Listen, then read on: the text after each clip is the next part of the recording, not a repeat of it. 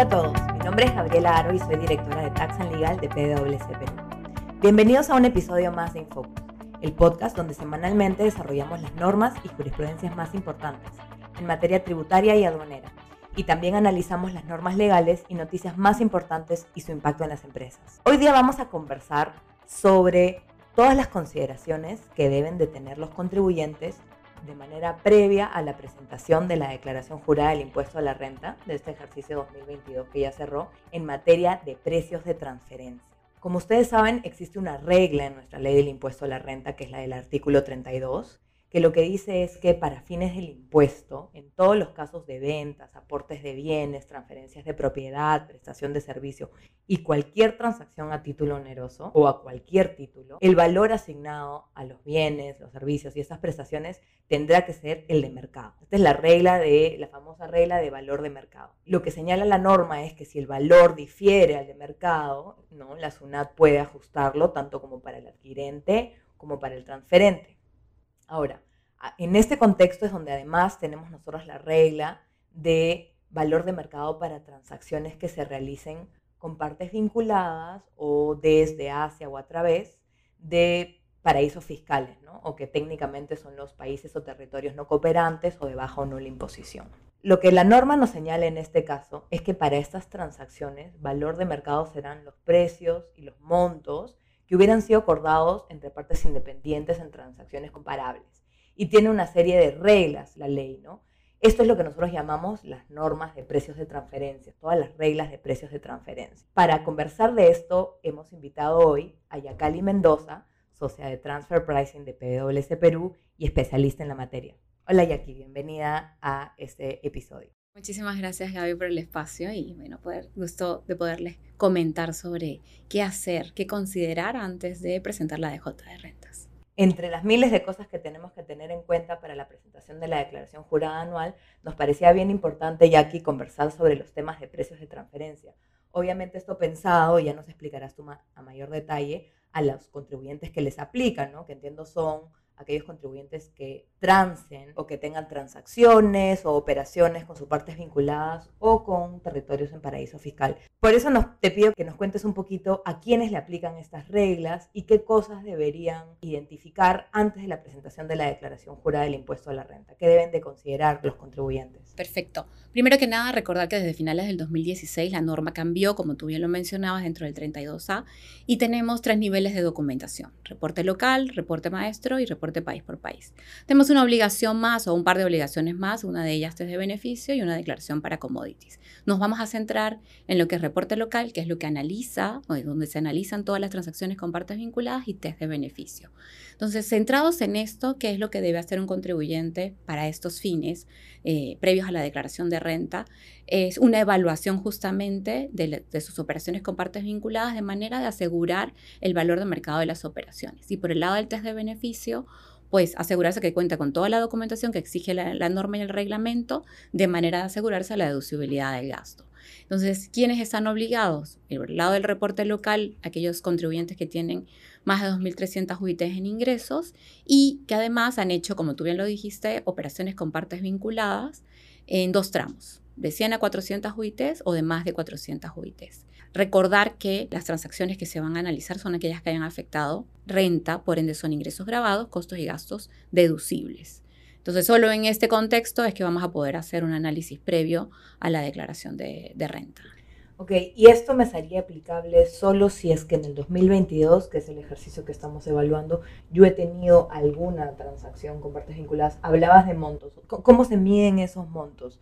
Es decir, si yo tuve, por ejemplo, transacciones a título gratuito o tuve solamente una transacción muy pequeña. ¿Cómo es que se miden estos? Tenemos materialidad, eh, dentro de la norma es bien bajita, tenemos 2.5 bits de materialidad, así que eh, no tenemos señalado cómo medir el tipo de transacción. O sea, ¿cómo digo yo que una transacción eh, me cumple con los 2.5 ITs. Entonces, cuando vamos al formulario propiamente y revisas las instrucciones, dice transacción por transacción y te tiene un concepto de cuáles son las transacciones. Entonces, decimos compra de materia prima. Entonces, total de compras de materia me suman más de 2.5 ITs, ya tengo que declararlas. De esa manera justamente es que evaluamos el tipo de transacción y cuándo llega a la, materialidad.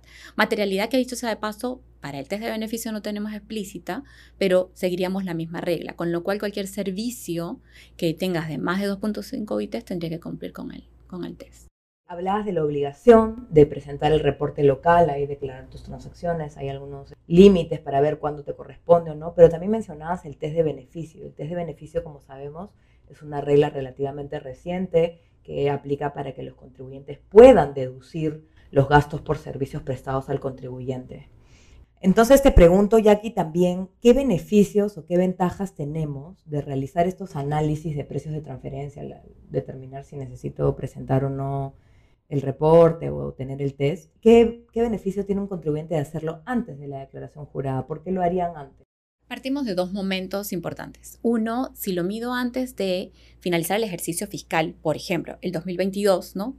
Antes de finalizar y hacemos, partimos el año en antes de presentar la declaración, luego de presentado la declaración, entonces estamos hablando de junio 22 presenté la del 21. Posterior a ello ya he identificado qué situaciones son las que me impactan de manera importante o qué situaciones puedo mejorar en mi documentación. Entonces tengo un periodo de julio a diciembre, hablando del 2022, por el año 2022, en donde pude haber hecho evaluación, planificación de cómo mejorar esas situaciones que previamente identifiqué. Entonces, eh, hacemos esa evaluación, al cierre del ejercicio muy probablemente, tal vez, contablemente pudieron haber quedado corregidas. Entonces allí me estoy de alguna manera eh, reduciendo potenciales contingencias y además eh, también estoy ah, siendo eficiente a nivel de costo fiscal. Pero imaginemos que no se pudo corregir a nivel de contabilidad y lo tengo que hacer previo a la de, antes de la o, o con motivo de la declaración de rentas. Entonces la ventaja de hacerlo es que ya lo identifiqué, me ajusto voluntariamente y me evito intereses de mora, multas y demás que pueden salir en un proceso de fiscalización. Me aseguro que el valor de mercado de las transacciones ya lo tengo dado por hecho, porque ya he hecho la evaluación correspondiente y me he medido contra el rango intercuartil y he quedado dentro del rango intercuartil. He preparado toda la documentación correspondiente para poder hacer dicha evaluación. Entonces, como ves, es de manera muy anticipada, corrijo, verifico cómo han quedado mis operaciones con partes vinculadas eh, y esto me hace ser más eficiente incluso a nivel de documentación. Con lo cual, posterior a la declaración, lo que hago es armar el reporte local y ya está, ¿no? No, tengo que salir corriendo a preparar una documentación teniendo en cuenta que ahorita las fiscalizaciones llegan tres o casi cuatro años más tarde, ¿no? Del periodo eh, bajo análisis y muchas veces no tienes a las personas que trabajaron en su momento, no se guardó la documentación y eh, este, todo se vuelve más caótico. Bueno, así como guardo mi file y mis papeles de trabajo de la declaración jurada, incorporado cada año debería también estar el ejercicio de, eh, del análisis de precio de transferencia. Y hablas de que, claro, identificas anticipadamente cualquier ajuste que se necesite hacer. ¿Por qué? Porque, como, como mencionaba yo al inicio, lo que necesitas es, para fines del impuesto, reflejar todo valor de mercado. Entonces ahí te pregunto, ¿qué cosa debes de considerar? O sea, en todos los casos procede el ajuste. ¿En qué, ¿En qué casos corresponde que un contribuyente evalúe y vea que toca ajustar porque sus precios no están a valor de mercado? Esa es una excelente pregunta y partimos por el hecho de que una vez que identificas una diferencia, como le llamamos un ajuste, lo siguiente que debes evaluar es si hay perjuicio fiscal. Es un concepto que tenemos en la norma no lo tienen todos los países, Perú lo tiene y esto en parte porque también evalúa no solo operaciones cross-border, sino también operaciones locales. Entonces, tienes que, identificado el monto, objeto de diferencia o de ajuste, evaluar perjuicio fiscal. ¿En qué consiste esto? Determinar si hay un menor pago de impuesto, que lo haces evaluando de manera conjunta, transacción por transacción, objeto de análisis y de manera conjunta eh, cómo ha afectado, cómo ha impactado el impuesto a la renta en las dos partes se determina que hay un menor pago de impuesto, procede a incluir el ajuste o un diferimiento de pérdidas. Se determina que esto sigue igual, es el mismo nivel de impuesto pagado, eh, dejo mis papeles de trabajo guardado, la evaluación y no procedería el, el ajuste. Y bueno, finalmente algo que le, le, interesa muchísimo a nuestros oyentes, ¿qué multas me aplican? ¿Qué cosa tengo que hacer? ¿Hasta qué fecha? Y si no lo hago, ¿qué multas tengo? Para precios de transferencia, la principal multa es eh, por no cumplimiento de obligaciones. aplica también para cuando tienes alguna inconsistencia o eh, presentación eh, fuera de plazo, el 0.6% de los ingresos netos, hasta un máximo de 25 UITs. Entonces, esa es tu multa, ¿no? Pero recordemos que esa es la multa por no presentar, por presentar incompleto Pero esto puede salir mucho más costoso si al momento de una fiscalización te determinan un ajuste, pasado tres o cuatro años que adicionan multa e intereses.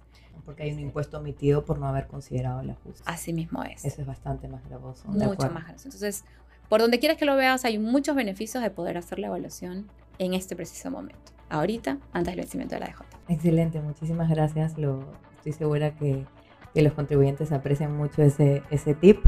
Y nada, les agradezco muchísimo, Jackie, muchas gracias por ti, participar en el programa y los esperamos para un siguiente episodio. Muchas gracias. Gracias.